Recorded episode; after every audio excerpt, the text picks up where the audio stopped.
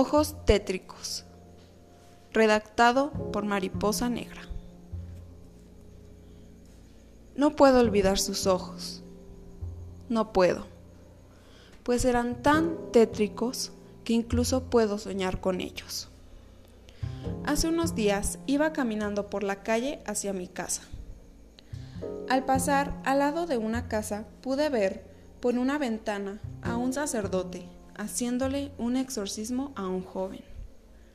Me imagino que ya deben saber lo espeluznante que debe ser ver un exorcismo. Al verlo me quedé en shock justo afuera de la ventana. El joven que estaba siendo exorcizado volteó a verme. Estaba mirándome fijamente a los ojos. Pude sentir cómo eso que salía de él entraba en mí. Al llegar finalmente a mi casa, apenas entré, caí al suelo convulsionándome. Desde ese día no puedo dejar de ver a través del espejo sus ojos en mí.